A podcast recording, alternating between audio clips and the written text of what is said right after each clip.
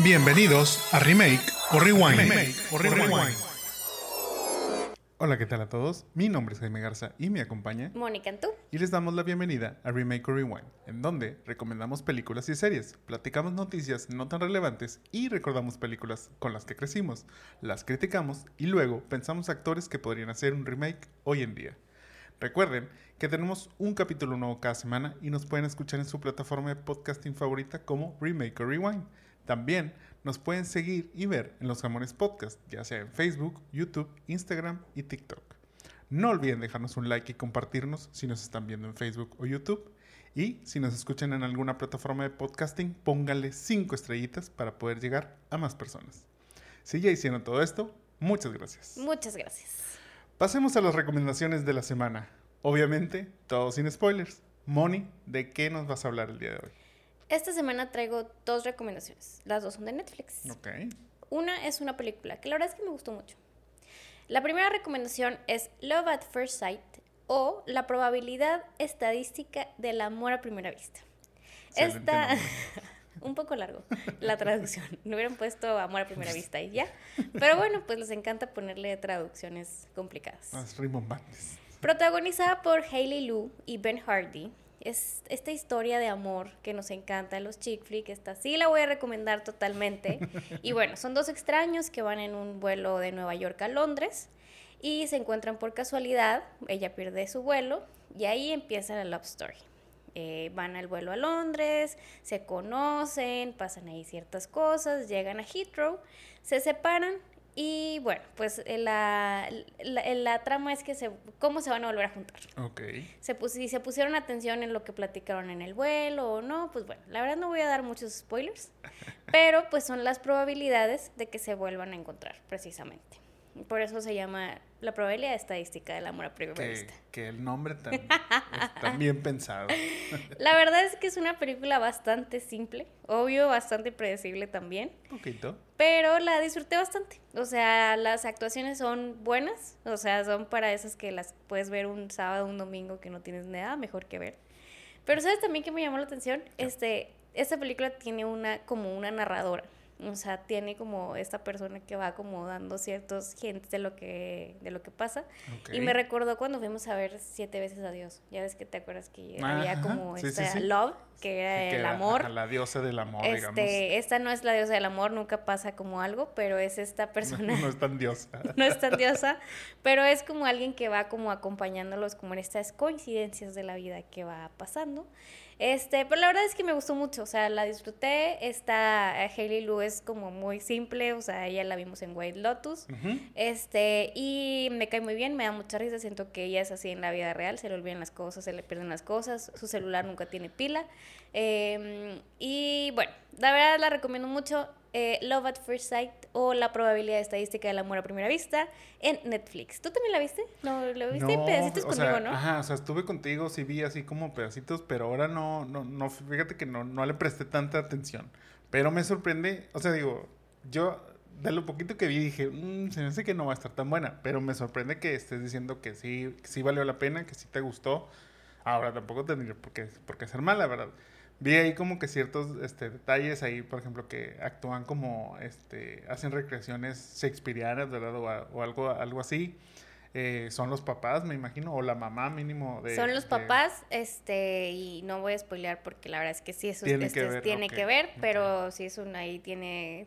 eh, De hecho, es un twist bastante bonito, fíjate. Ok, bueno, pues sí, o sea, digo, en general, ahora sí que yo puedo decir que sí vi que la disfrutaste, o sea, porque sí en ese, en ese ratito no te vi en el teléfono este, tanto como a lo mejor en otras, en otras pudiste estar, entonces yo creo que sí pasa la prueba, ¿eh? Ella, ella lo recomienda, no como la vez pasada que maybe de uno no le dio este, realmente para recomendarla, pero esta sí está recomendada. Véanla. Y bueno, mi segunda recomendación eh, es un poco una novela que Jaime siempre me juzga cuando veo este tipo de series, but I don't care, la verdad. Eh, vi la serie o la miniserie de Netflix que salió ahora, La Vida de los Jueves. eh, luego ya investigando un poquito más, eh, bueno, pues es una adaptación más de un libro muy famoso en Argentina, que entiendo que él escribió Claudia Piñero, y una, una escritora muy famosa en Argentina que ganó muchos premios en el 2005. Y bueno, pues la, llegó la adaptación, llegó la adaptación a, a México. Eh, a través de Netflix. Entonces, básicamente, las viudas de los jueves nos presentan la historia de cinco familias que habitan en los altos de las cascadas, un lujoso conjunto de estancias con jardines, piscinas, canchas de tenis, es decir, una serie de elementos que a primera vista resultan lo exactamente necesario para ser feliz. Oigan, la verdad es que es una miniserie nada Nada nuevo, porque creo yo que cada miniserie nos encanta hacer, o bueno, las producciones mexicanas nos encanta criticar a la sociedad mexicana rica y sus problemas de rich problems, la verdad. Y, y entendiendo que esto parte de Argentina, bueno, no, todavía haya un poquito más. Ajá, o sea, de hecho, cuando leía un poquito más se decía que, bueno, pues es que la sociedad siempre es una, o sea, criticar a la sociedad rica y sus problemas siempre da, esto fue escrito en Argentina originalmente, lo trasladaron hacia acá. It's the same. Este, pero bueno, pues realmente es una serie que me entretuvo, son seis capítulos. Entre los protagonistas están Irene Arzuela, Omar Chaparro, Suya Vega. La verdad es que ver a Omar Chaparro en una, en una actuación. De, actuación mexicana. Ajá, de que Omar Chaparro ver a, a, Omar Chaparro en un papel serio. O sea, siento que se iba a reír en cualquier momento en unas, en unas escenas. Este, pero bueno, pues es como verlo en algo diferente, o sea, que verlo para mí siempre será ese black and white y jugar con perico, la verdad, este, pero bueno, o sea, la verdad es como una novela, o sea, es como una novela, son seis capítulos, eh, te lo echas bastante rápido, eh, no es algo nuevo, pero pues está padre, o sea, creo que también la recomiendo, no al nivel, no me gustó al nivel como de, de la película chick flick, es diferente, pero bueno, pues está bien. Jaime no la vería, o sea, Jaime no, él no la va a recomendar y me va a hacer caras, pero para quien le gusta a veces ver cosas mexicanas como Monarca o este tipo de cosas, pues la neta la recomiendo. O sea, está bien. Sí, yo la verdad, o sea, soy muy hater de estas.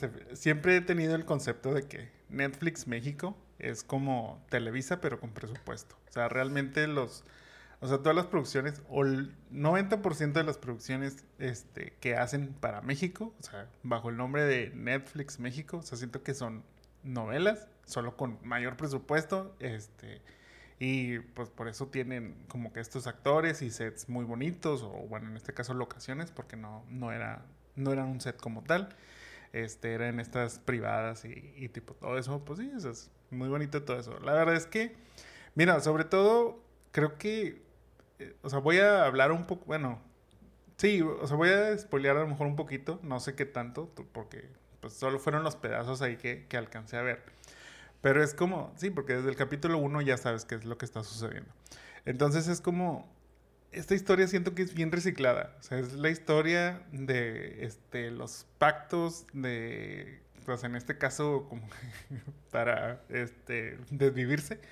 Y, o sea, como que no sé, o sea, yo eso ya o sea, te digo, a lo que me refiero es que creo que ya he visto mucho esa fórmula, o sea, entonces no, no sentí como que, ah, ok, o sea, eh, porque la clásica desde el capítulo 1 ya sabes que alguien murió, este, hubo un, o sea, pero entonces de ahí te quiere enganchar como que, ah, sí, pero, pero ¿por qué fue? Y así, me recuerda, por ejemplo, a la de, este, una que viste también, mexicana hace poco, este, que se, que se llamaba algo así como ¿Quién mató a... ¿Quién mató a Sara? A Sara, o sea, exactamente, es lo mismo, o sea, es como ese, es ese, esa élite, precisamente como élite, que también algo sucede, o sea, es en las altas este, esferas económicas, tipo, en esos niveles y todo, sucede un...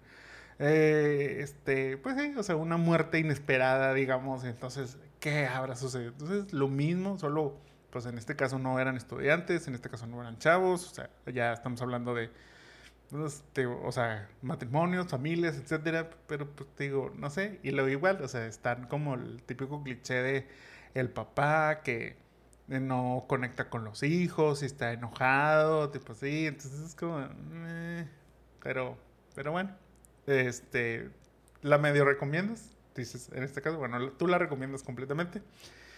Yo la verdad no, pero pues sí, este, como dice Mónica, si es lo suyo ver este tipo de, de producciones, tampoco es mala, o sea, yo creo que tampoco no es mala en el sentido de que no noté que estuviera mal actuada ni, ni nada de eso, pero pues sí como que fue como que, eh, para mí.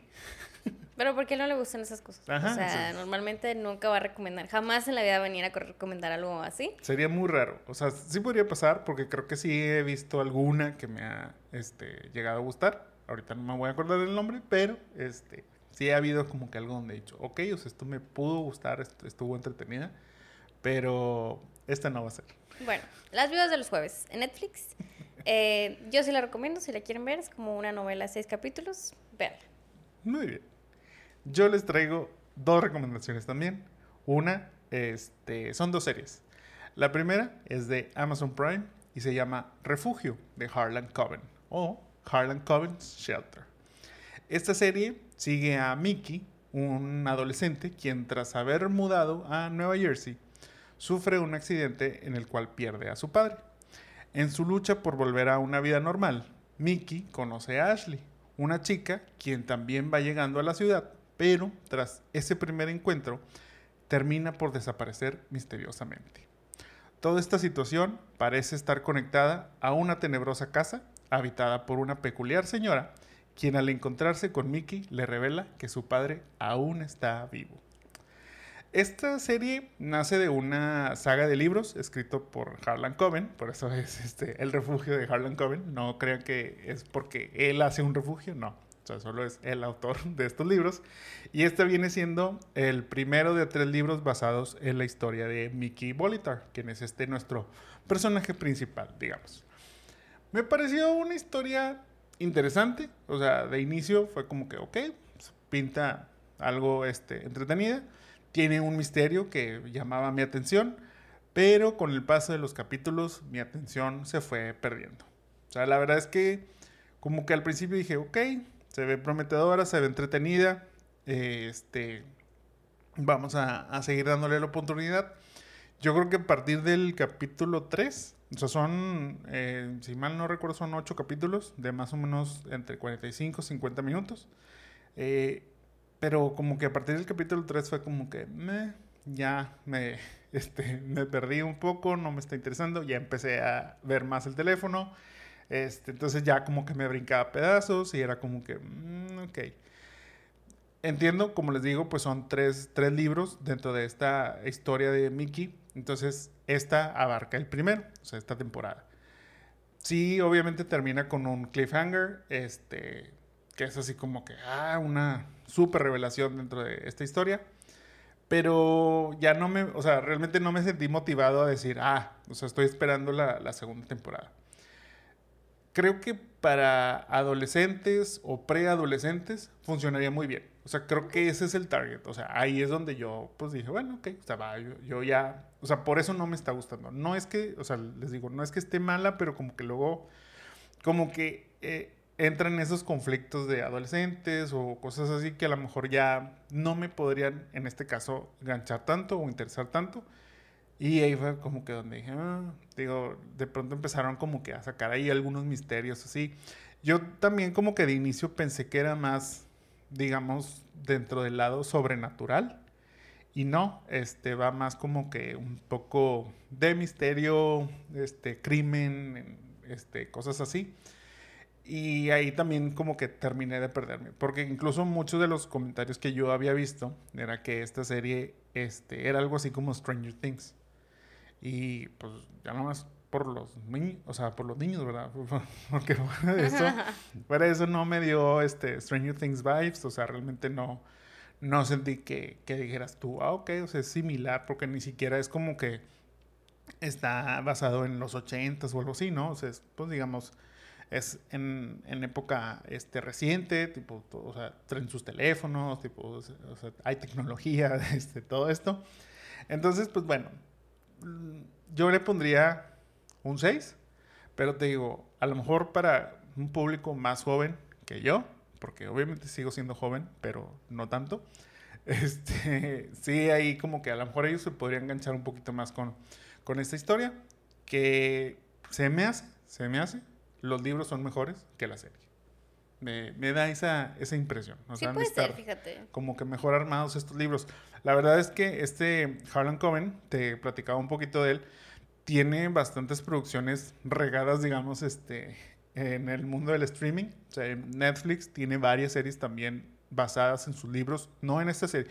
O sea, como que tiene, digamos, libros, ah, pues, que son sueltos. O sea, vaya, que es como solo un libro y no, hay, no es toda una, una saga, ni capítulos, ni, ni nada de esto. Entonces, esos tienen sus, sus series en Netflix.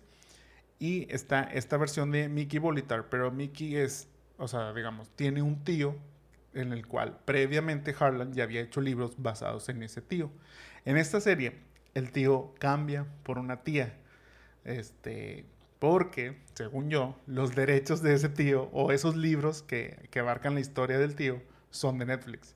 Entonces, por eso Amazon Prime cambió este, a este personaje para poder meter como que al personaje de la tía en este, en este caso, sin que tuviera la conexión.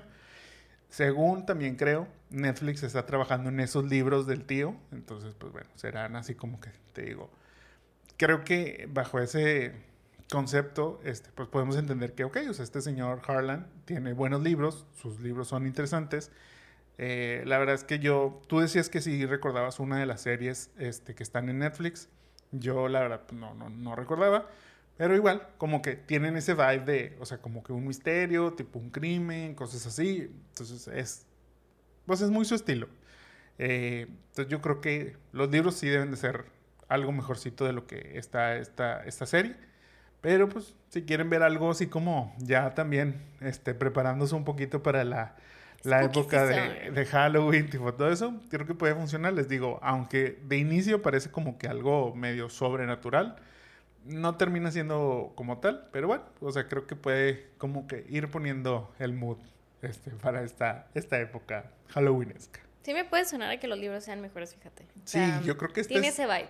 Eh, Ajá, o sea, este es uno de esos casos en donde hay mucho hype en los libros, entonces como que, ok, o sea, vamos a comprar los derechos, vamos a hacer tipo series, vamos a hacer miniseries, tipo en este caso, no sé si vaya a haber una segunda temporada, este, ahorita está todo muy incierto, ya hablaremos un poquito de eso, Eh, pero pues te digo, o sea, totalmente dejaron el cliffhanger así como enorme, o sea, es de que, de que debe de haber una segunda, debe de haber, entonces, pues, pero te digo, entiendo que así termina el primer libro también. Entonces, pues también, pues se cumplió lo que, lo que pudieron haber leído. Si ya no se hace, pues les digo, pueden leer el libro 2 y el libro 3 de, de esta, esta serie. Si les interesa, les recuerdo, Shelter o Refugio de Harlan Coben en Amazon Prime. Otra de las series que les recomiendo, esta sí, muy recomendada, Sex Education, cuarta temporada en Netflix. Tras el cierre de la escuela Mordell Secondary, Otis, Eric y sus amigos deberán adaptarse a una nueva escuela, Cavendish Sixth Form. Otis buscará posicionarse como el consejero sexual de la escuela, mientras mantiene una relación a distancia con Maeve. La verdad es que Sex Education es una de mis series favoritas de los últimos años. O sea, esta serie, les digo, ya va en su cuarta temporada. Recuerdo que si acaso la descubrí hace como unos cinco años, salió la primera y no, o sea, no la vi así como que, ah, mira, salió esta serie, no, como que tardé un poquito en, en este, entrar al, este, al tren de esta, de esta serie y desde un inicio me enganchó, o sea, yo recuerdo que la vi por, por así como que, bueno, va, o sea, voy a ver un capítulo a ver qué tal, y lo vi en la noche. O sea, incluso tú ya, yo creo que ya estabas así como por dormirte y me clavé. O sea, me seguí viendo así varios capítulos hasta que dije, no, o sea, necesito parar porque esto ya, este, estamos entre semana, eh, mañana hay cosas que hacer, o sea, pero desde ahí fue como que, es que esto me da demasiada risa. Y, y luego también llegó como ese punto en donde la llevaba de poquito a poquito porque no me la quería acabar. O sea, le decía, Mónica, es que no me la quiero acabar porque está demasiado buena. La verdad es que llegó, ya se había tardado un poquito también, hubo un poquito de, de delay para llegar a esta cuarta temporada. Y yo creo que para mí, o sea, cumplió toda expectativa. O sea, la verdad es que les digo, esta serie sí me, desde un inicio me enganchó. O sea, ahora sí, es ese punto en donde este también, en teoría, va dirigido a los adolescentes, pero yo estaba totalmente, o sea, me compraron fácil, o sea, no sé, o sea, como que siento también que, bueno, pues esta es una serie, digamos, poco convencional, en el sentido de que habla sobre muchos temas tabús de sexualidad que aún hoy en día pues nos siguen como que sacando de onda y sorprendiendo. Pero también como que esa manera, porque es, una comedia a final de cuentas, entonces como que esa manera humorística de, tomar este, estos temas, eh, de afrontar estas situaciones, pues creo que hace que, que se sienta una serie que vale la pena ver. O sea, porque aparte te digo, estos temas que a lo mejor no son como los más comunes, no se sintieron ni forzados, ni aunque por ser una comedia fueran tomadas a la ligera. O sea, la verdad es que creo que les daban su, su momento. Todavía esta cuarta temporada retoma ciertas cosas de las temporadas anteriores.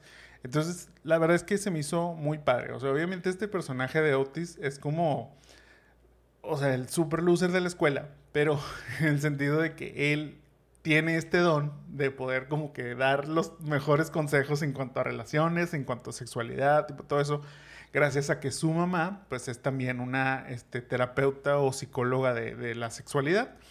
Este, entonces como que él por, por osmosis ha aprendido este, todo esto porque cero ha experimentado todo lo que está hablando. Pero, pero, a final de cuentas lo transmite muy bien y eso hace como que gane esta, esta popularidad. Yo sí creería que, digamos, Sex Education es como el, equivalente de American Pie si fuera hecha hoy en día. O sea, se cuenta que es como ese vibe, o sea, un poquito de un humor, este, pues, pesadito, ¿verdad? No, no es tampoco así como que, pues sí, está medio llevadón, subido de tono, a veces un poquito pelado, este, pero, pero pues, bien hecho para, sobre todo, en estas épocas en donde también luego de pronto se ofenden con ciertos humores y así. yo creo que aquí cumple este, en ese sentido de que es graciosa, es divertida, es entretenida, pero sin ser ofensiva. El final de esta serie, la verdad es que me dejó satisfecho. Creo que la mayoría de esos personajes tuvieron un, un cierre adecuado, sobre todo a ellos, este, y sin caer en el cliché de vivieron felices para siempre. Oigan, yo, yo no vi totalmente esta serie. O sea, Se la perdió. Me la perdí así como Yuri Duri.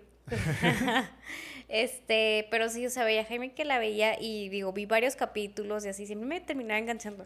O sea, siempre decía que la voy a ver, pero siempre la verdad es que ya no me avisaba y solo las veía. Este, ya ni me siquiera me avisaba y, y ahora le dije que, oye, ya salió Sex Education esta semana. Le valió madre, se puso a verla y bueno, este... Tampoco dijiste que la querías ver. Entonces, la verdad es que esta serie sí era una en donde yo no iba a perdonar y decir, bueno, ahí me espero ahí a, ver cuándo. O sea, esta salió, o sea, nos están escuchando, si nos están escuchando martes o la semana del estreno. Salió como el, el, jueves, el, jueves. de la, de la semana pasada. Para el viernes ya. o sea, llegué yo el viernes a sentarme a la sala a, verla, a ver los últimos dos capítulos. Y entonces justo ayer me reía con él porque estábamos hablando de que de que yo no veía esta serie y en el último capítulo Mónica llorando por la serie, o sea, de que creo que sí, o sea, este era o sea, bueno, fue una muy buena serie, o sea, yo me acuerdo de haber escuchado muy buenos muy buenos eh, reviews. Este, creo que como dices fue como esas series aparte como no tradicionales que abordaba temas como dices, que no normalmente abordamos. Creo que, o sea, lo que le ayudaba es que es una serie británica, o sea, es una serie de, de, sí, o sea, del Reino Unido, digamos, entonces también como que, ya saben, los humores británicos son diferentes al estadounidense, la forma también en la que tienen una, a lo mejor, mayor apertura de este, en cuanto a ciertos temas tabús que todavía este, aquí en, en América no, no, este, no estamos como tan acostumbrados. Entonces eso le ayudó como que a que todo este mundo bizarro este, pudiera... Tuviera sentido y fuera como aceptado por la mayoría de la gente. O sea, creo que sí tienes un punto. La verdad, yo también los capítulos que vi, no nada más estos últimos dos donde, donde terminé llorando, los disfruté bastante. vi algunos otros de las otras temporadas, entonces creo que es una muy buena serie también. Sí, la verdad es que, o sea, te digo, eh, lo mencionabas, o sea, hay muy buena crítica al respecto. Creo que es una de esas series muy bien recibidas tanto por los jóvenes que, que, te decía, y luego ni tan jóvenes, o sea, porque en teoría están en la prepa, entonces están como en un promedio de 16, 18 años, pero ya los actores están casi cerca de los 30. Entonces ya también era como ese punto de, ok, creo que ya hay que terminar la serie porque si no, estos, o sea, van a tener hijos y los hijos van a salir en la serie también y van a querer que todos sean de, de 15 años. este, pero te digo, desde, desde el inicio como que este humor atípico, o sea, como que estas situaciones, este, un poquito, un poquito cringies también que podían llegar a ser como que la gente lo empezó a recibir muy bien. Y creo que, te digo, esa es parte del éxito pero parte del éxito es cómo estos temas tabús este, iban siendo tomados y que la gente de alguna manera, pues eh, también el público en general, estoy hablando, pues empieza a decir, ok, o sea, eh, empiezo a empatizar más con estas situaciones que a lo mejor desconocía. La verdad es que yo, de cierta manera, sí me, sí me llegué a sentir así mientras veíamos esta serie. Este, donde decía, ok, o sea, no lo había visto este, de este punto de vista, pero ahora que lo estoy viendo, sí me hace sentido. Este, entonces te digo, como que todo ese concepto, los mismos personajes, digo, a final de cuentas, hay una historia tradicional, digamos, dentro de todas estas capas y, y, demás, o sea, y me refiero a una historia tradicional, pues, de, de amor, de, de este, buscar comprensión en, en, la otra persona, tipo todo esto, pero a la vez, pues, con, ya saben, los típicos dramas y dilemas de la juventud y tipo toda esta, esta cuestión. Eh, y, o sea, les digo, si, si hoy en día decidieran hacer un American Pie, creo que esto es como la fórmula o el camino como para hacerlo de una manera que la generación de hoy en día o los chavos o, sí, o sea, adolescentes de, de hoy en día lo puedan este, adoptar y decir, ok, o sea, esto no es ofensivo, esto es, este, pues más inclusivo realmente y este, haría como que tuviera éxito como esta, esta nueva fórmula. Les recomiendo mucho realmente. Si no la han visto, la verdad es que denle una oportunidad la primera temporada. Son capítulos de más o menos 45 50 minutos. Este, 8, capítulos por temporada. Creo que solo hay una temporada que tiene 10 capítulos. No sé si es la 2 o la 3. Este, pero en su mayoría son, son 8 de te digo, 45 minutos más o menos. En Netflix, la verdad es que se van a divertir. O sea, sobre todo es eso. O sea, yo siento que, que que es difícil como que la veas y digas, uy, qué mugrero. A lo mejor sí pasa, ¿verdad? Este, pero en general yo creo que, que, tiene un poquito para todos y este, eso es como que lo que luego a final de cuentas, como dice Mónica, que aunque lo vio a pedacitos y todo eso, o sea, llegó a tener una, una conexión que le terminó gustando. Entonces, le recomiendo mucho Sex Education en Netflix. Ya las, bueno, o sea, ya esta es la última temporada, entonces cuatro temporadas completitas ya se las pueden echar para que de inicio a fin. Yo también la recomiendo. Oigan, y pasando a notas no tan relevantes de la semana, empezamos con un que casi la semana pasada, en el capítulo anterior, quedábamos payasos dando una noticia que al momento de estarlo grabando, eso era lo que iba a suceder.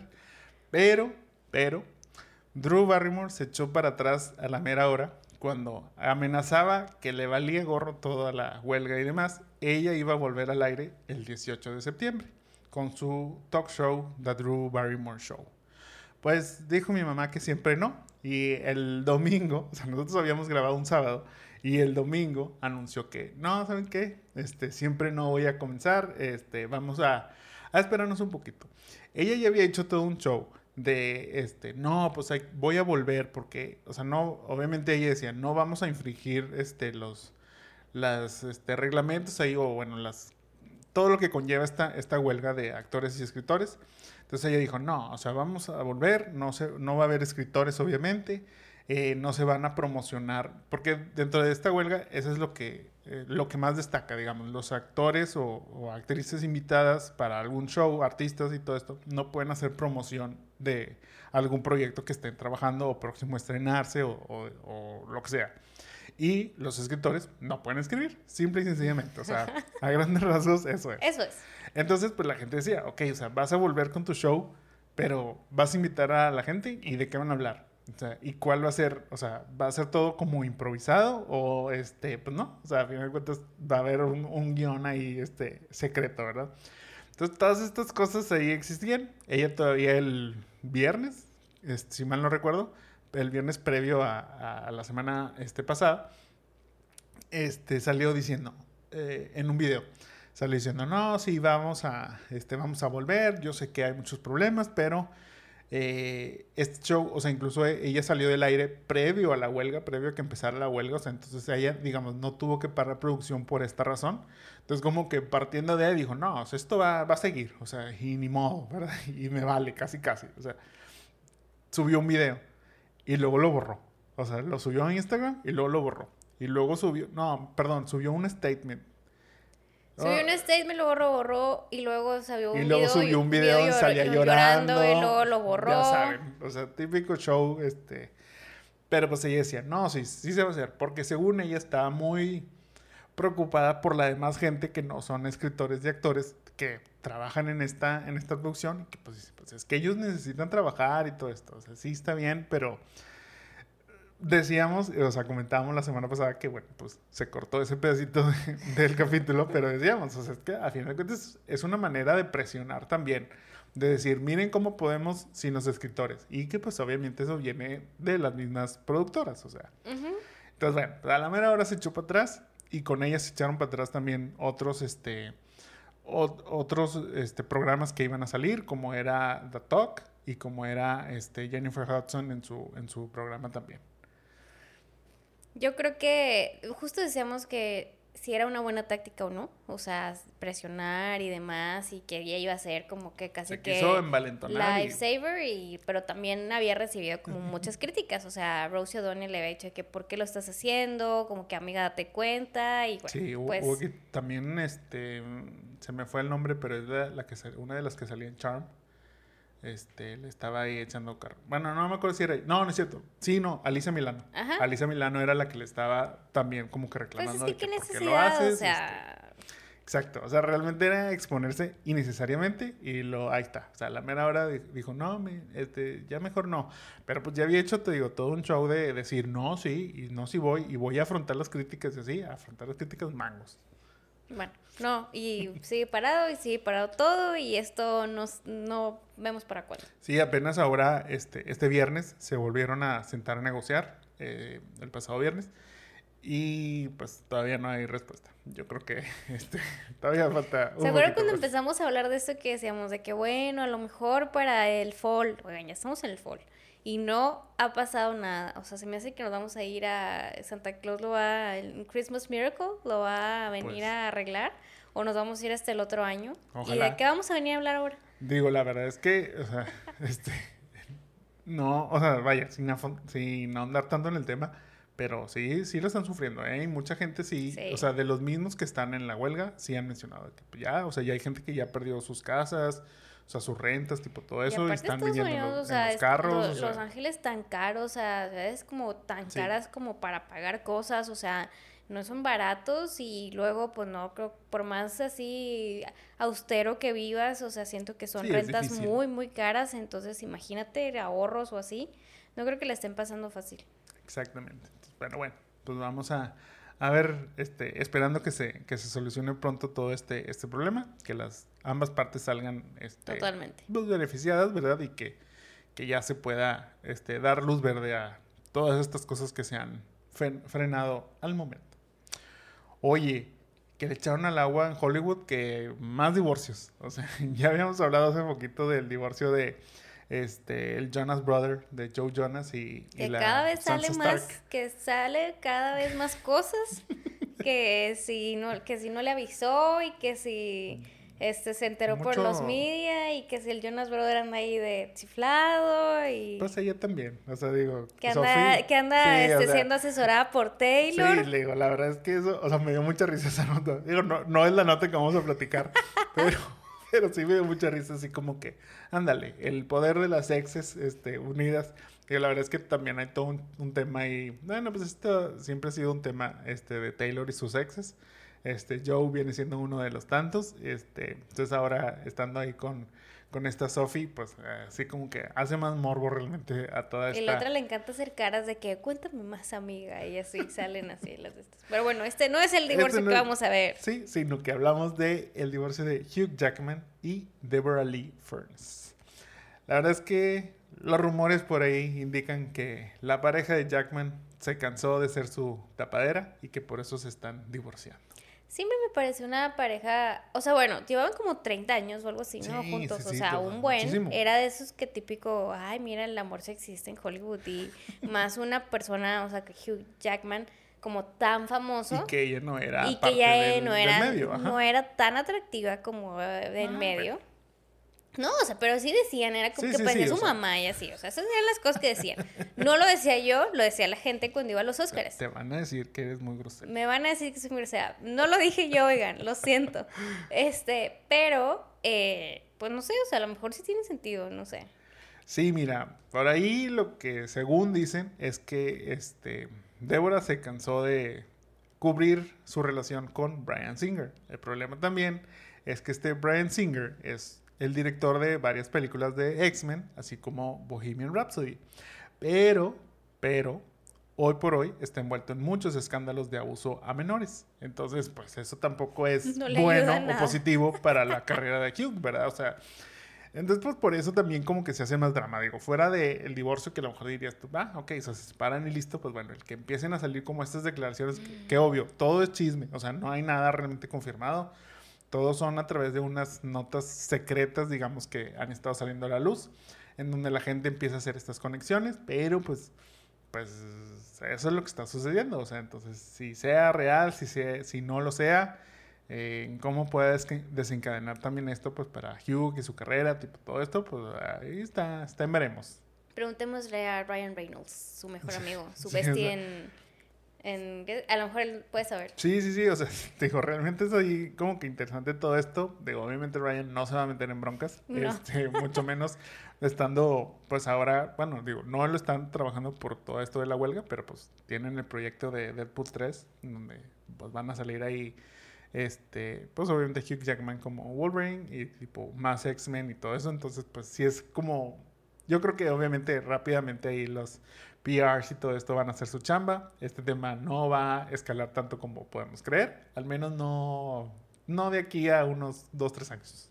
No, y, y bueno, pues sí, sí, sí fue eso que sad, o sea, la verdad, porque sí duraron mucho tiempo juntos y sí, como quiera siempre, cada premiación ahí iba ella con él y demás, Muy entonces, buena bueno. ella, digo. Este, Claro. Pero pues bueno, digo, siempre se ha hablado, siempre se ha hablado de estas este, tapaderas, que en este, ahí le llaman the beard, o sea, la barba. Este, pero, pero es como, pues bueno, eh, si realmente lo es o no lo es, muy difícil que lo, que lo lleguemos a saber. Yo creo que, que, yo creo que Hugh ha sido de esos actores que ha logrado también mantener como su vida privada, privada. Entonces, veo difícil que de pronto se empiecen a salir como muchas, muchas cosas al respecto. También, platicando un poco de lo de la huelga y esto, pues bueno, se desprende que la serie Pitch Perfect Bumper in Berlin, en específico su segunda temporada, cae víctima de esta huelga de actores y escritores y está cancelada su segunda temporada. Ay, pobre Adam Devine. Ya se había, este, sí, en, o sea, en su eh, cuando fue el estreno de esta primera temporada de, como dices, de Adam Devine, este, para este personaje de, Bumper, pues esto había sido en noviembre del 2022. La verdad es que fue muy exitosa esta serie. Fue una de las series más este, reproducidas en la plataforma de Peacock. Y pues, pues Bumper y sus amigos es como que ya tenían confirmada su segunda temporada. Incluso el final sí deja como un poquito cliffhanger y todo eso. Pero eso era hasta esta semana, en donde la gente de NBCU diera marcha atrás a dicha decisión debido a la huelga del gremio de escritores y actores en Estados Unidos. Esto ya se une, o sea, hace que Bumper in Berlin se une a la lista como a La Periferia y un equipo muy especial de Prime, estas dos series, en donde también se había confirmado una segunda temporada, pero debido a la huelga, a los retrasos que va a haber, tipo todo esto, terminaron siendo canceladas. Y, o sea, y volvemos a, o sea, cuántas cosas van cayendo y ya fuera de, o sea, aparte que a nosotros que nos encantan las series y demás, pues se va a retrasar o se están cancelando, pues cuánta gente se está quedando sin trabajo, sin producciones, o, o sea, imagínate, esto está cayendo, ¿cuánto va a tardar en, re- en, en retomar todo Sí, otra vez? sí, a final de cuentas, hay- va- o sea, de que va a haber un rezago, va a haber un rezago. O sea, ahorita lo que están haciendo, digamos, este, las, pues las compañías productoras, tipo todo esto, pues están haciendo como un reshuffle de, de las fechas de estrenos, tipo, y demás. Entonces, ¿para qué? Pues para precisamente como que, que no se note tanto, digamos, ese, ese gap, este, pues de no estar haciendo cosas nuevas. Ya habíamos platicado un poquito que, por ejemplo, Netflix tiene la ventaja de que sus producciones no todas dependen de Estados Unidos. Tiene Netflix México. ¿Ves? Las videos de los jueves. Excelentes producciones, salvando este, al mercado. No, o sea, te digo, tiene esta facilidad de, bueno, pues poder outsourcear ahora sí que las, las producciones y no le va a afectar tanto. Sí le va a afectar, pero no tanto. Pero pues están las otras, este, las otras cadenas que trabajan 100% con producciones en Estados Unidos. Entonces, pues, o son actores de Estados Unidos que no pueden trabajar en otras producciones. Entonces, pues ahí ya se empieza a complicar. La verdad es que hay un poquito de todo. Digo, obviamente el que se frenen estas producciones, lo que hace es que se, o sea, a final de cuentas a la gente se le tiene que pagar. O sea, se le tiene que pagar, esté trabajando o no, porque lo tienes, digamos, congelado para esa producción. Entonces, pues por lo mismo, las cadenas empiezan a decir, ¿sabes qué? No lo vale, vamos a cancelar. Cancelarlo. Entonces se cancelan, se cancelan y ya, listo, pues ya no, no, no pagan, ¿verdad? Entonces, eso es lo que le pasó a, a este Bomber in Berlin. La verdad es que entonces, te había dicho, o sea, lo había comentado en el, en el, en el capítulo donde platicábamos de Notas Perfectas. Esta serie me gustó, o sea, sí se me hizo una serie entretenida. Yo sí decía, va, ok, una segunda temporada me suena bastante lógico. Pero pues ya le dieron, le dieron cuello este, al pobre Adam. Nosotros lo seguiremos promocionando en este podcast. Por otro lado, también, bueno, Paramount anuncia ya la fecha del estreno del remake musical de Mean Girls.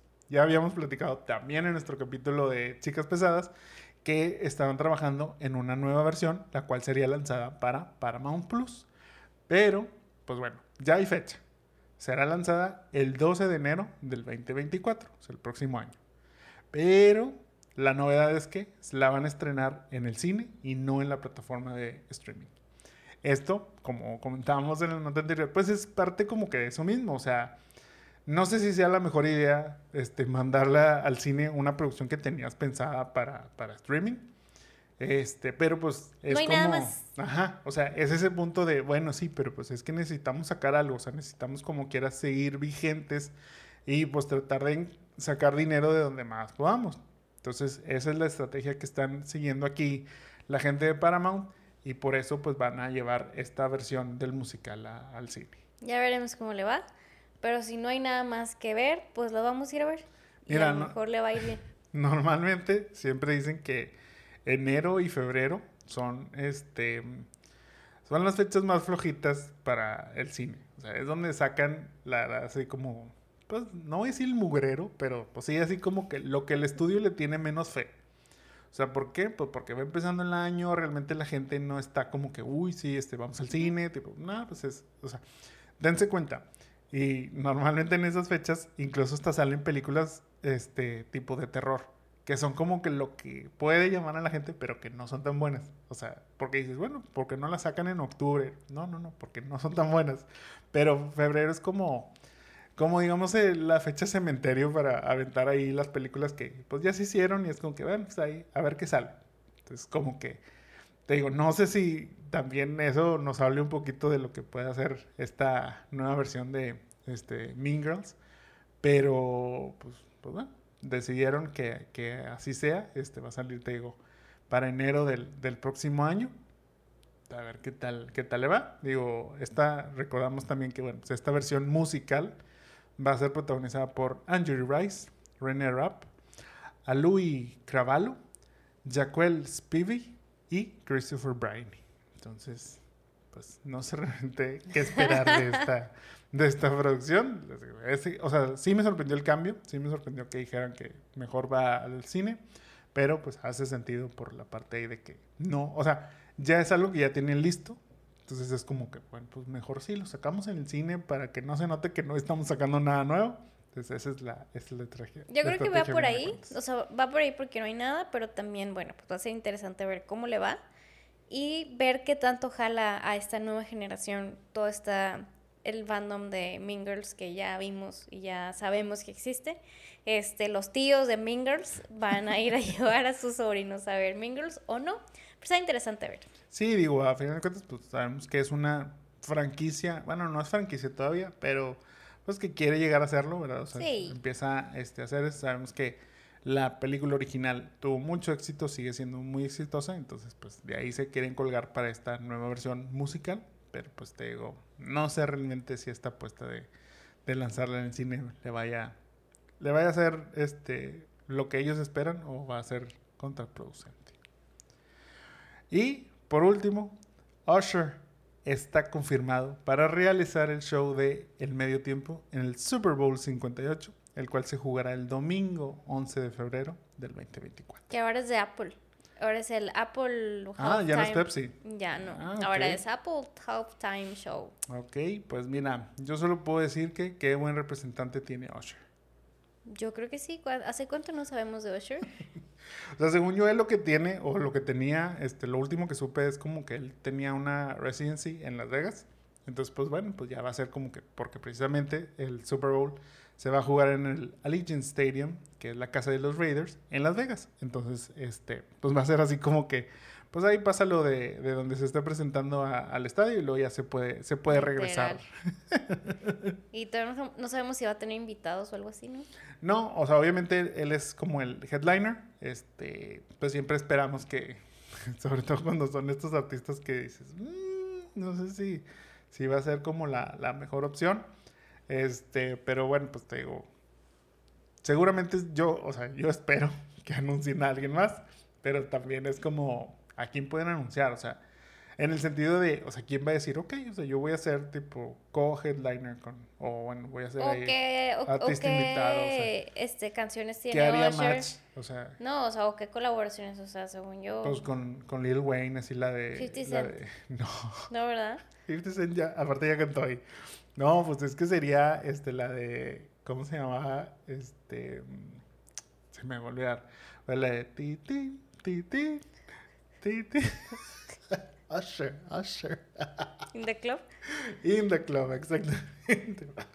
Qué necesidad de hacerme pasar por esto. O sea, sí, yo sé que ya sabías cuál era. o sea, y nada más es aquí que, que venga a hacer el ridículo yo. Ahí es donde tiene este, participación con Lil Wayne y así algunos otros. Pero pues que te digo, realmente que tú digas, ay, este, con eso se va a armar un showzazo este, para el Sí, medio no, tiempo. Está un poquito. La verdad es que me sorprende, o sea, últimamente, este, o los últimos años, sí han sorprendido un poquito estas, este, estas decisiones. Digo, el año pasado había sido Rihanna, Que, eh, pues, pues, o sea, entre sí y no. O sea, digo, habrá gente que sí le aplaudió mucho, habrá gente que no. La verdad es que siempre va a ser también un tema, este, controversial. Yo, la verdad, sí me sorprende que Usher sea el elegido, pero pues... hubieran traído Harry Styles o algo así. Pues sí, pero luego es ese punto en donde, ajá, pero a la gente, o sea, digo, tampoco Usher es la respuesta, pero pues la gente que va al juego en sí, pues no le va a interesar Harry Styles. Entonces es como, pues ya estás en ese punto. Yo creo que hubieran llevado a Taylor Swift y ahí, este, que este Kelsey le propusiera matrimonio. Ah, Este, mi Taylor. sería así como la historia mejor organizada. Love Story. Sí, este, dentro de la NFL, hacer todo este show alrededor, yo creo que hubiera sido este, mucho mejor.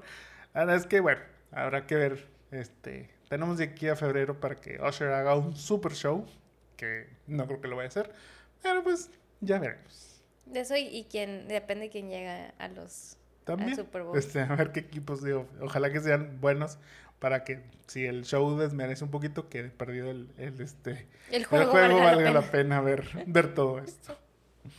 Pero bueno, pasemos a la película de la semana, la cual es 500 días con ella. Protagonizada por Joseph Gordon-Levitt y Zoe Deschanel, 500 días con ella cuenta la historia de Tom Hansen y su relación con Summer, una chica la cual él pensaba sería el amor de su vida y con quien pasaría el resto de ella. Summer, por su cuenta, no cree en el amor, las relaciones formales ni en los novios. Escrita por Scott Neustadter y Michael H. Weber, 500 días con ella está basada en historias de amor reales de estos escritores. Scott ha comentado que la chica en la que se inspiró para Summer fue alguien con quien tuvo una relación por ahí del 2002. Justo salía de una fuerte ruptura amorosa y fue ahí cuando locamente se enamoró de esta chica, quien le correspondía los besos, pero no su compromiso con la relación. Como era de esperarse, el fin de este noviazgo fue doloroso y horrible para Scott, Pero fue ahí cuando junto a Michael decidieron escribir esta historia. Irónicamente, Neustadter le mostró el guion a su Summer de vida real, ante lo cual ella le dijo que se sentía más relacionada con el personaje de Tom. Fue ahí cuando Scott y Michael se dieron cuenta que todos hemos estado en las trincheras del amor y todos hemos pasado por altas y bajas, por lo cual la mejor manera de contar esta historia era partir desde la realidad. Por cierto, el nombre de la ex de Scott es Jenny Beckman. Al inicio de la película sale una nota del autor donde dice, cualquier semejanza con algún personaje es mera coincidencia, especialmente con Jenny Beckman. Bitch. 500 días con ella. Tuvo un presupuesto de 7.5 millones de dólares y recaudó 60.7 millones. Un hitazo. En Rotten Tomatoes tiene un 85% de calificación positiva por parte de la crítica y un 84% por parte del público. Mi amigo Roger Ebert le dio 4 estrellas de 4, describiéndola como una maravillosa comedia llena de invención. Es una extraña película que comienza diciéndonos el final, pero el héroe nunca tiene idea de por qué terminar así. Sí, la verdad es que esta es una de mis películas no convencionales más favoritas que existe. O sea, la verdad es que todo este hecho de, de que, pues, Tom sea el romántico de la historia y que no sea, digamos, la mujer, que tradicionalmente así podría ser, pues hace que, que de inicio como que esa te ganche. ¿A ti qué te parece esta película? También es una de mis películas favoritas de siempre. O sea, creo que desde que salió la puedo ver y ver y ver. Tengo una anécdota muy, muy cool al respecto de cuando la vi. Este, esta película salió en el 2009. Sí. Y en ese periodo que salió, eh, justo la fui a ver con dos de mis mejores amigos en esa época. Eh, justo cuando grabé este podcast le hablé a ese amigo y le dije que me acuerdo mucho de ti porque este, grabamos el podcast este, o vamos a hacer la película, esta película. Y cuando salió, este, justo lo cortó la novia. o sea, y fue como esa época. Haz de cuenta que era Tom. Estuvo bueno el chisme, ¿eh? Sí. No lo vamos a contar, pero estuvo bueno. O sea, haz de cuenta que vivimos, o sea, mi amigo y yo éramos tres, eran dos hombres y yo nos la pasábamos juntos porque estudiábamos juntos, estábamos juntos en, en, la escuela y vivíamos y hacemos muchas cosas. Lo corta la novia y bueno, pues haz de cuenta que vivimos unos días como los que vivió Tom y sus amigos. De depresión y torturas. Y, y se la pasaba viendo la ventana y lo llevábamos al café y parecía de que este emo y así. Y totalmente, o sea, bueno, en este era otro tipo de cosas. O sea, ella no. O sea, bueno, en su momento ella era como Summer y era como bitch y demás. Pero, este, y, y sí hubo una relación bastante intensa.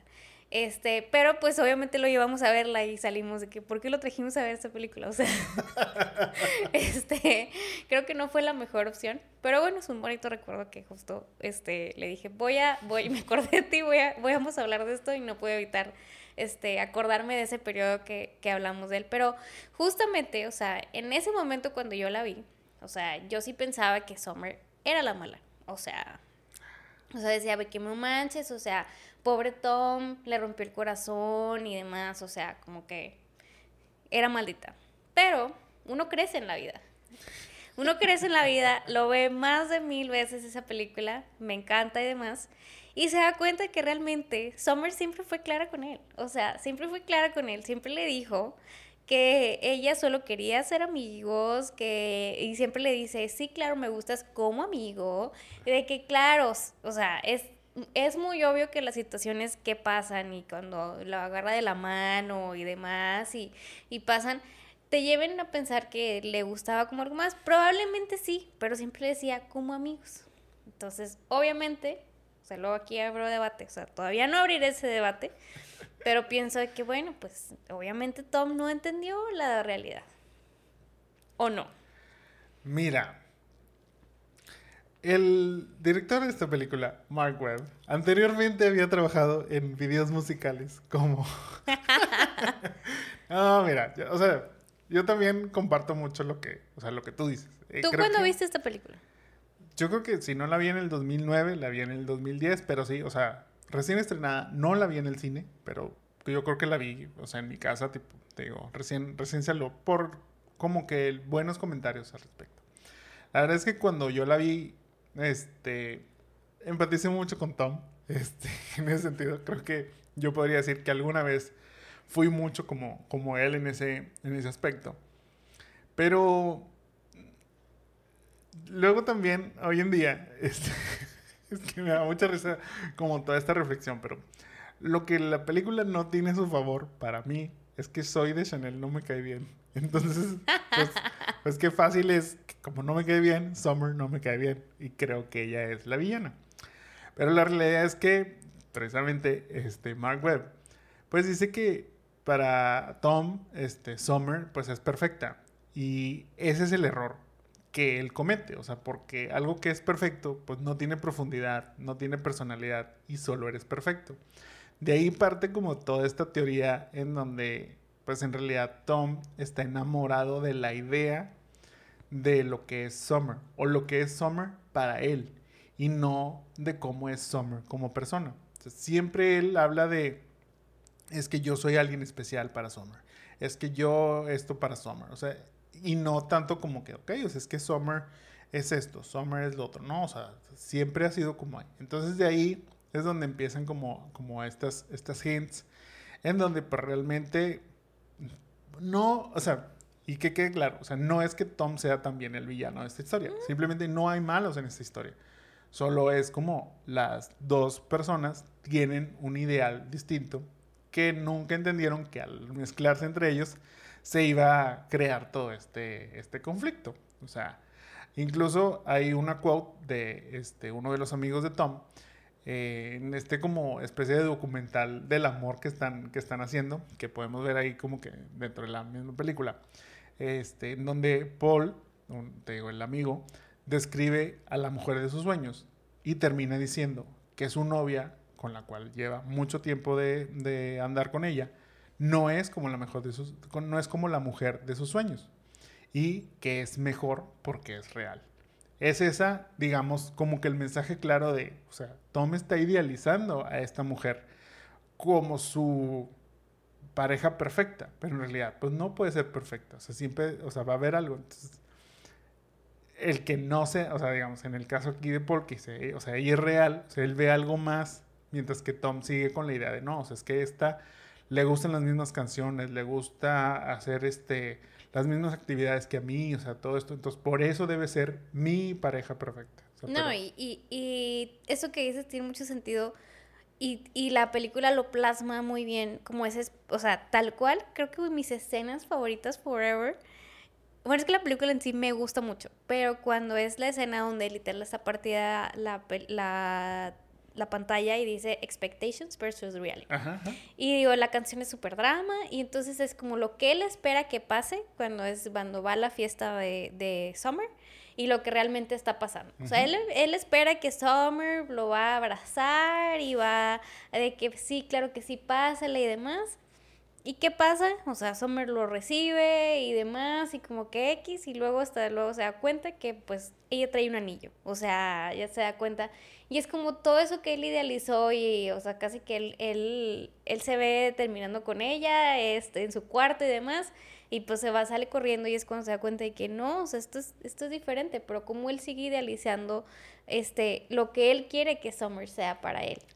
Sí, mira, o sea, digamos, lo padre de esta también, esta película, es la forma no lineal en la que es contada. O sea, de pronto, como comentaba Roger Ebert, o sea, la película empieza diciéndote que terminaron, o sea, que no hay una relación, pero este, Tom... Y que no es una love story. Ajá, o sea, y Tom no sabe realmente qué, qué está sucediendo, por qué sucedió eso. Luego vamos, digamos, al día uno, que es cuando conoce este Tom a Summer y es como ese punto de, desde que la ve, dice, ella es la chica perfecta para mí, pero ni la conoce, ni la ha saludado, ni ha hablado, no han entablado una conversación. Porque, o sea, pero es, ese, es ese, ese ideal que, que Tom siempre ha tenido cuando luego vemos un poco de su historia, digamos, de más, de más chico, que él es muy fan de las este, películas de, de amor, este, Casablanca, tipo todas estas en donde el, digamos, el chico bueno se tiene que quedar con la chica este, en este caso. Pero pues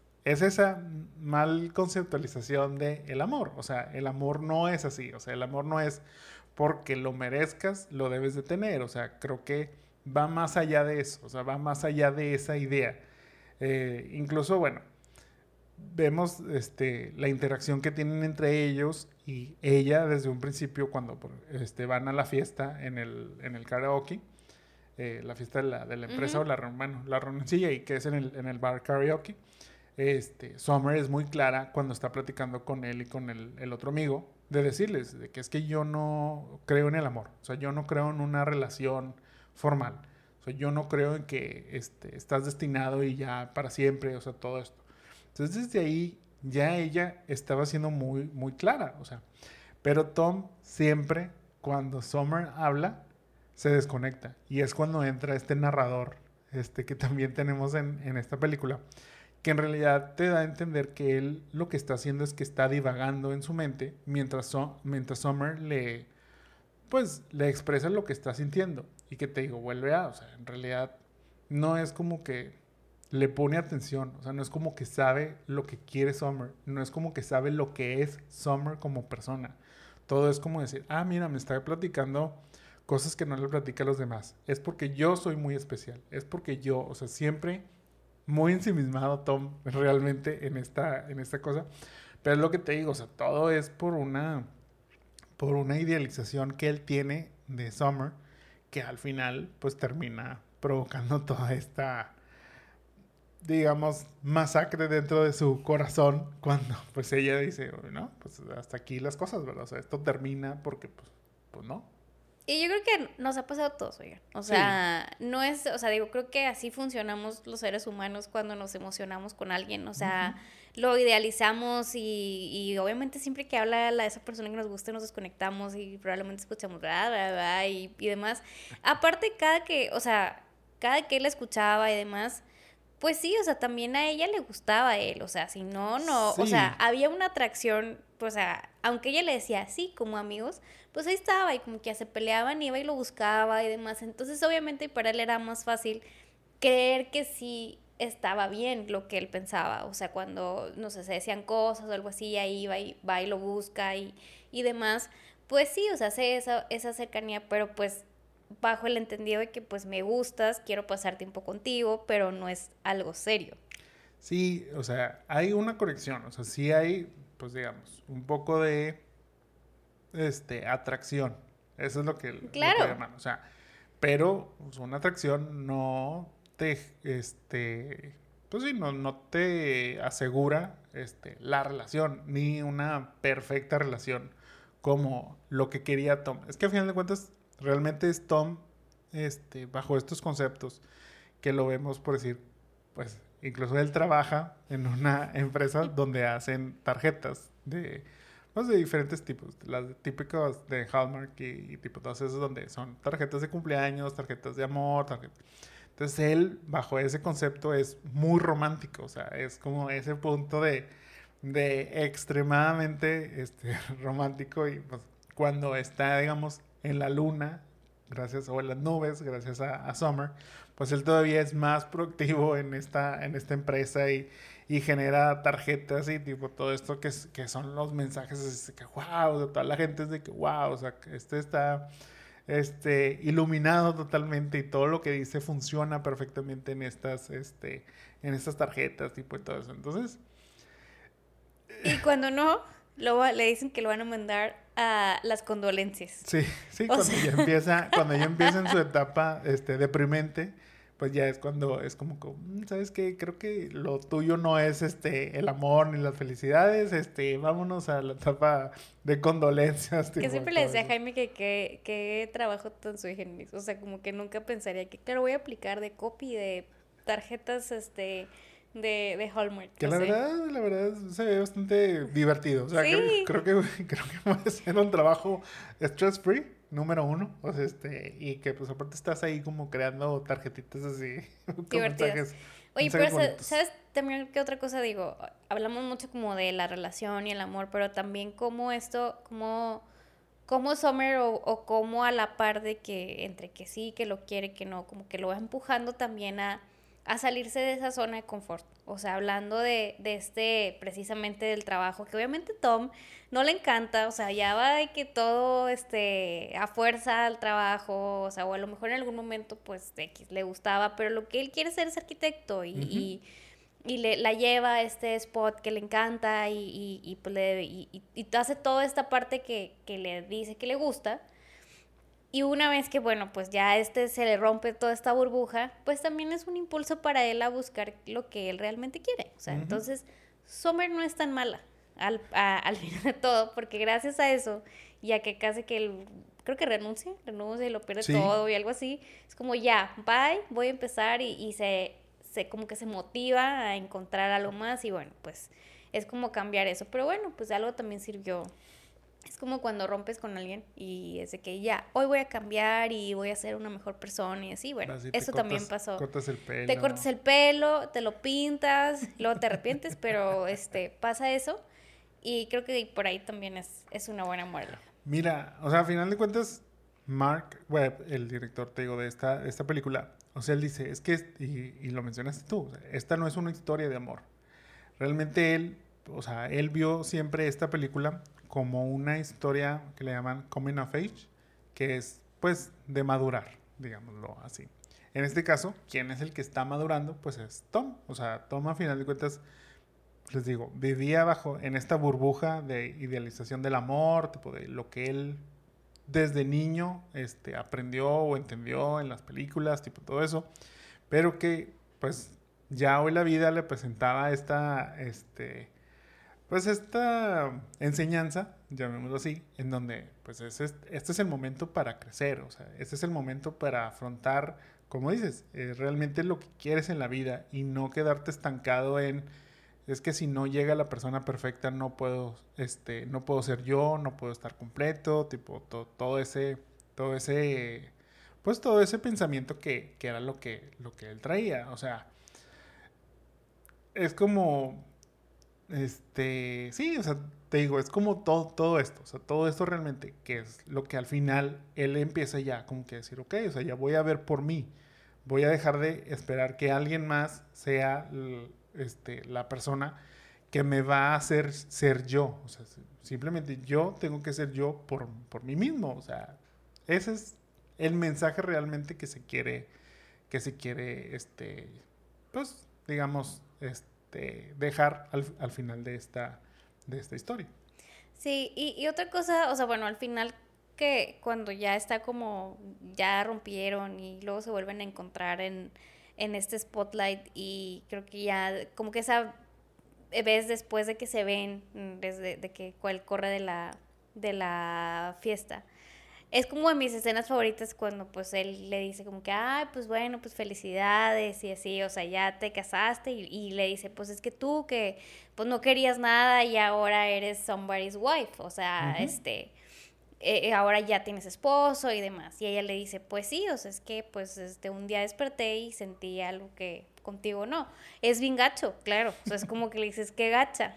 Pero pues es cierto, o sea, es cierto, digo, uno no manda en, en, el amor, no se manda y pues bueno, o sea, con él le atraía, pero nunca sintió una seguridad de poder decir, va, quiero esto y, en y pues conoció a alguien que le preguntó en un café o algo así, le cuenta la historia de que sí, llegó alguien, me preguntó algo y ya, o sea, se casó con él. Entonces creo que también es esa parte de, bueno, pues cuando no es, no es, este, simplemente, y cuando es, pues de repente pasa. Sí, mira, existe una teoría este, dentro de esta película de 500 días este, con ella, en donde esa escena, en donde Tom se encuentra con Summer en las banquitas del parque, en realidad Tom lo está imaginando y nunca sucedió. El mismo este, Joseph este, ha dicho que, que esa escena es más bien donde él cree o piensa que Tom se está encontrando o está haciendo paz en su interior con lo que está sucedió. cerrando ciclos. Este, y que es eso, o sea, es dándose cuenta él mismo de que, pues, pues no era, o sea, simplemente y ya madurar y ya pasar a esa siguiente etapa. De, de ser esta la, la, la realidad, pues bueno, este, ellos entonces su último encuentro fue en el día 408, que es cuando es la fiesta en la, La casa fiesta de de, ajá, de ver- este reality versus expectations. Fíjate que es una muy buena teoría, porque sí, o sea, es como ese cierre que le da, que bueno, le da, nos da paz a todo mundo, sinceramente.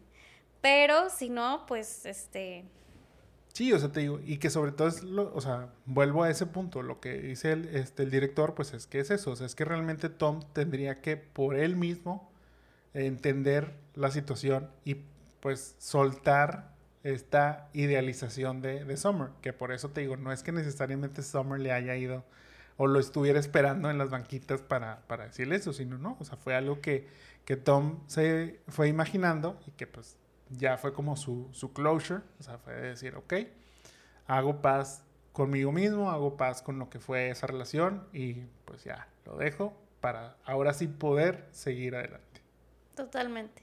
No sé si tengas más facts, pero un fact más, un fact más que quiero agregar es que amo el soundtrack de esta película.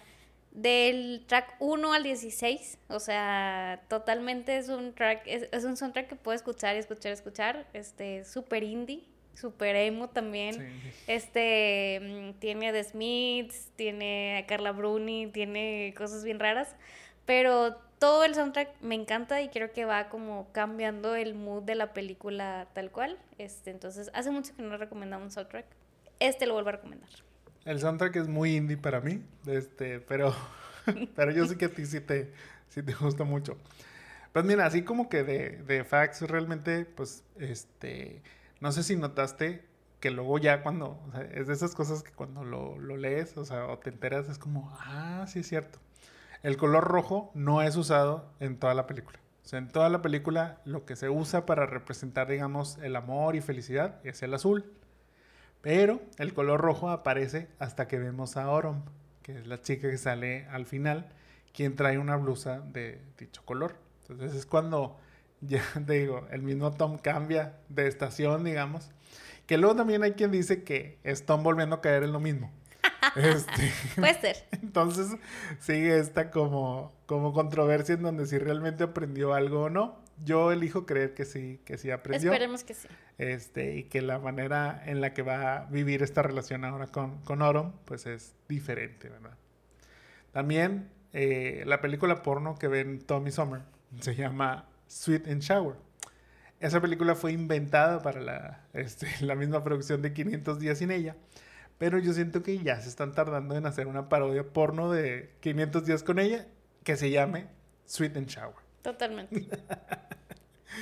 Este, y pues no, o sea, digo, básicamente, te digo, esa es una película que sí disfruto mucho ver, que siento que en general está padre siempre el, de- el debate de decir si, si, si Summer es la mala, si Tom estuvo equivocado. Summer, como dices, es muy clara desde el principio, pero bueno, o sea, una cosa es lo que dice y luego otra cosa son las acciones también. Been there. O sea. este. Entonces, sobre todo esto, o sea, es como ese, ese punto de decir, ok, o sea, pero luego también a veces las chavas sí. No, no, no, o sea, no nada más las chavas, hay de todo. Pero pues sí, ese es, es ese punto en donde, ok, o sea, pero pues ¿por qué me estás besando si me dijiste que no quieres, en la- no quieres una relación? O sea, no quieres tipo Porque nada de somos esto. amigos. Sí, o sea, qué raros amigos. Eh, y, y, o sea, y es eso. O sea, obviamente, te digo, mucho tiene que ver este Tom, vuelvo a, o sea, idealizando y diciendo, es que si me está diciendo esto es porque yo soy algo más. O sea, él siempre se creyó alguien especial sin que ella realmente le dijera que lo, que lo era así. Como al final, digamos, en este encuentro, pues como, como dices, sea, ella sentía que algo faltaba, que, que lo descubrió cuando ya conoce a esta nueva pareja con la que termina casándose. Entonces, pues, te digo, es- entiendes esa parte, te digo, está padre. O sea, creo que en el momento de mi vida que la vi por primera vez, totalmente decía, no, o sea, es que Summer es la bitch, o sea, está mal 100%, pero viéndola ahora, ves esas dos, este, esos dos lados. Sobre todo me gusta la idea de decir, o sea, es que eh, no porque Tom sea el héroe, porque todo lo vemos a través de su perspectiva, entonces no quiere decir que todo lo que sucedió fue realmente lo que sucedió, o sea, Tom podría estarnos jugando, digamos, esa, este, pues, esa, esos trucos en donde, pues, te pone todo lo que, lo que hizo Summer, pero a lo mejor hay unas cosas que dejó de lado en donde dejaba más claro realmente cómo iba esta relación. Totalmente. Me preguntas, ¿tuviste una Summer en tu vida? Mm, mira, o sea, realmente creo que no como tal. O sea, creo que es como... O sea, por ejemplo, yo nunca tuve una relación en donde desde un inicio me dijeran, no, pero no quiero algo serio. O sea, fue algo que pues, eventualmente fue, fue pasando. Tal vez yo pude haber sido un summer para alguien sin saberlo o sabiéndolo. You never know. Este, pero, pero pues es que es eso, o sea, es, es que eh, es todo este, digo, es todo este embrollo que hay, todo este enredo, en donde, pues no porque hay una afinidad, no porque, este, pues tengan gustos en común o la misma hermana de, Tom se lo dice, o sea, no porque te gustan las mismas estupideces, quiere decir que sea perfecta para ti, o sea, no quiere decir que sea el amor de tu vida. Entonces, pues es eso, o sea, es como va a suceder, a todos nos va a suceder, que era el que, la premisa con la que empezaban los escritores de, de esta historia, de decir, o sea, todos pasamos por ese punto en donde a veces estamos de un lado, a veces estamos del otro, pero eventualmente todo nos pasa. O sea, y eso es lo padre de esta historia, lo que la hace que, que yo creo que funcione muy bien este, para todo público que la vea.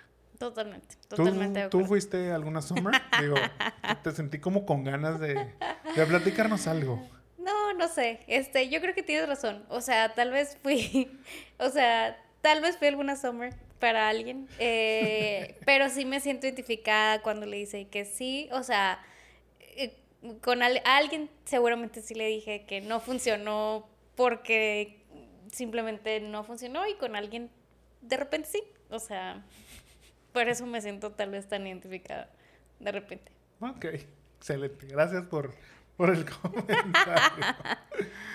Pasando ya al remake cast para estos personajes. Bueno, eso sí, la recomiendo mucho, ¿eh? Si no la han visto, se la están perdiendo, dele una oportunidad. Está en Star Plus. Sí. En Star Plus, ahí fue donde la, la vimos. Entonces, pues, Al chequenla. soundtrack indie también. También búsquenlo este, ahí en Spotify o donde nos estén escuchando. Seguramente ahí también lo van a encontrar. Pero bueno, pasando al remake cast. Para el personaje de Paul, quien es el amigo, digamos, de la infancia o de toda la vida de, de Tom, que él así lo, lo comenta, interpretado por Matthew Gray Gobler. ¿A quién tienes tú? Yo tengo a Noah Centineo, al de All the Loves, All the Boys I Loved Before. Ok. Yo para este personaje tengo a KJ Apa, quien es Archie Andrews de Ah. Riverdale. Sí lo Creo pensé, que- fíjate. Creo que este funciona en este, en este papel, que no es, digamos, tan relevante, pero bueno. Son este los consejeros de cierta manera de, de Tom, junto con este, la hermana, esta Mackenzie. Este, perdón, digo, está Rachel y el otro amigo, este, Mackenzie. Precisamente para la hermana Rachel, quien es interpretada por Chloe Grace Moretz. Era una bebecita. Sí, tenía 12 años. O sea, 12 años cuando, cuando hizo esta película. La verdad es que sí está bastante chiquita, pero es como, ya saben, esa sabia gurú este, que, que sabe cómo decir la realidad tipo, en el momento, aunque sea dura. pero bueno, para este personaje, ¿a quién tienes tú? A Vivian Lyra Blair. Oye, es que llegó ese momento en donde otra vez casteamos este, a estas niñas. Yo casteé a Violet McGraw. O sea, Ay. nuestros favoritos. Es como, como tenían que volver para este, para este capítulo. Este, que es, bueno, Violet Cady en la película de Megan. Eh, entonces, pues sí, ambas creo que funcionan muy bien. Tienen esa actitud así De- como o sea, la- sobre todo actitud de que no, Ajá. o sea, de, a ver, o sea, unas cachetadas y... a pesar pues, de tener 12 años, porque estaban bien chiquitas. Pero me da risa como le decía, de que sí, o sea, esto me sucedió con tipo tal. Y es de que, ¿quién es tal? Ay, pues un novio que tuve. Pero ahora ya estoy con tal. Ajá. Y es así como que, ¿what? Para el personaje de Mackenzie, este amigo de la oficina de Tom, este, ahí donde hacían las cartitas, interpretado por Jeffrey Arendt. ¿A quién tienes tú? Tengo a Gavin Leaderwood, Nicolás de Sabrina, la de Netflix. Ok, ok, ok. sí lo pensé, fíjate. O sea, sí estaba como que, como dije, "Mm, será él. Pero me terminé yendo por Jordan Fisher, quien es Bart Allen en The Flash. O también fue John Ambrose en To All the Boys I Love, la 2. Para el personaje de Summer, este villano o no, según lo queramos ver, este, interpretado por Zoe de Chanel. ¿A quién tienes tú? Tengo otra Zoe, pero ahora Zoe Dutch. Mm, O Rachel de Something from Tiffany's. Digo, la hemos visto en varias. La gemela varios de papeles. Hailey Louis también. La gemela de Hailey Louis. que se- que- o sea, es esa y hay otra. Que curiosamente, este Zoe también vive en este multiverso en donde dicen que se parece también a Katy Perry y a. eh, a la esposa de John Krasinski, ¿cómo se llama? A Emily. A Emily Blunt, que también dicen que, que, que son este, hijas del mismo papá seguramente o algo así. Qué weird. Yo para este personaje tengo a Natalia Dyer, quien es Nancy Wheeler de Stranger Things. Creo que me da el vibe, buscando unas fotos de ella, encontré como que el mismo look que tiene este Summer dentro de esta película. Entonces creo que, creo que haría muy bien el, el papel de, de Summer. Y para Tom, interpretado por Joseph Gordon-Levitt, ¿a quién tienes tú? La verdad es que aquí este, no hay otro mejor. Vamos a coincidir, dices tú. Tal vez. A, a Asa Butterfield. Asa Butterfield. De Otis de Sex Education. Es que es el más bueno del mundo. Sí, la verdad es que tiene ese vibe bonachón de, este, de Tom, este, de cómo Joseph interpreta muy bien este papel, en donde, pues bueno, volvemos a... Es un súper romántico, no tiene que ser necesariamente el más guapo ni nada, pero tiene ese charm, tiene como que carisma, entonces, y a la vez, pues es como que, ok, no tan, pues no tan mamón, o sea, como que cumple todas estas características, digamos, que debería tener, o pienso yo, tiene Tom en esta película. Y bueno, ¿harías un remake o te quedas con el rewind? No, la verdad es que me quedo con Star Wars. O sea, es como en mis películas favoritas. No veo, o sea, aparte no ha pasado tanto tiempo. Este, y es una súper buena película. No, me quedo con esta. Sí, yo creo que yo también me quedo con la original. Este, como digo, si no la han visto, véanla. O sea, la verdad es que es bastante recomendable. Si ya la han visto, vuelvan a ver y muy seguramente la van a volver a disfrutar. La verdad es que este, todo en sí es relevante. O sea, no hay algo que diga, bueno, pues es que eso ya no es. Creo que la película hace muy bien este trabajo en donde este, todo este universo se sigue viendo pues como dices, no ha pasado tanto tiempo, pero bueno, tampoco no sientes que, que digas, no, pues me desconecta realmente este, de, la, de lo que se vive hoy en día. Yo creo que muchas relaciones, muchas este, personas pasan por este tipo de, de rompimientos, de este, pues, este, dolorosas, dolorosas este, rupturas, eh, todo ese, todo este drama este, de amor y desamor. La verdad es que es lo que sigue sucediendo. Este, por más que cambien los tiempos, yo creo que esto va a ser. Sobre todo, pues porque siguen existiendo muchas películas en donde siempre el bueno se queda con la chica este, deseada. Entonces, pues, entonces, mucha gente va a seguir como creyendo esto. Pero pues también te digo, esto es algo más dentro de la historia real de las personas del día a día que todos hemos vivido. Todos hemos tenido una summer o todos hemos sido también este, un summer o una summer para, para alguien más. Ay, sí, la verdad es que es de las, de las películas más... Como que la puedes interpretar de muchas maneras. Este, Ujú. Siempre hemos sido alguno de estos personajes y que la puedes ir viendo, interpretando y sacando nuevas teorías. Sí, aparte te decía, para mí yo creo que este 500 días con ella se volvió como la película que me hizo entender que me gustan las, chis- las chick flicks sin saber que este, era fan yo realmente de, de estas. Y que luego, bueno, se habla de que esta es una guy flick, pero ya habíamos platicado también que te decía que yo creo que a lo mejor este término de guy flick viene desde la de Can't Buy Me Love, este, con Patrick Dempsey. Entonces, bueno, esta entra dentro de este universo en donde la historia, el enamorado es el, es el hombre, que te digo, es el, el que romantiza todo esto, el que, eh, pues sí, eso es el que realmente está clavado gracias a las películas este, o estas concepciones de cómo debe ser el amor y tipo todo eso. El romántico empedernido, como podemos llamarlo así, este, y que a partir de eso pues se desprende como todo este, este drama y esta historia de amor. Pero bueno, hemos llegado al final de este capítulo, pero antes de despedirnos, ¿vieron 500 días con ella? ¿Están de acuerdo en que Tom estuvo mal o creen que Summer es la culpable? ¿Creen que es una buena película o está overrated? Recuerden que pueden dejarnos todos sus comentarios en cualquiera de nuestras redes de Los Jamones Podcast, ya sea en Facebook, YouTube, Instagram y TikTok. Muchas gracias a todos por escucharnos. Esperamos hayan disfrutado el capítulo. No olviden dejarnos un like y compartirnos. También escríbanos sobre qué películas les gustaría que revisitemos. La próxima semana empieza ya nuestro especial de Halloween. Así que si tienen alguna película de miedo, así que quieran que, que este, revisemos, pues bueno, mándenos sus, sus sugerencias. Con mucho gusto los leemos. Esto fue Remake or Rewind. Mi nombre es Jaime Garza. Y yo soy Mónica Andú. Nos vemos y escuchamos en la próxima. Bye. Bye bye.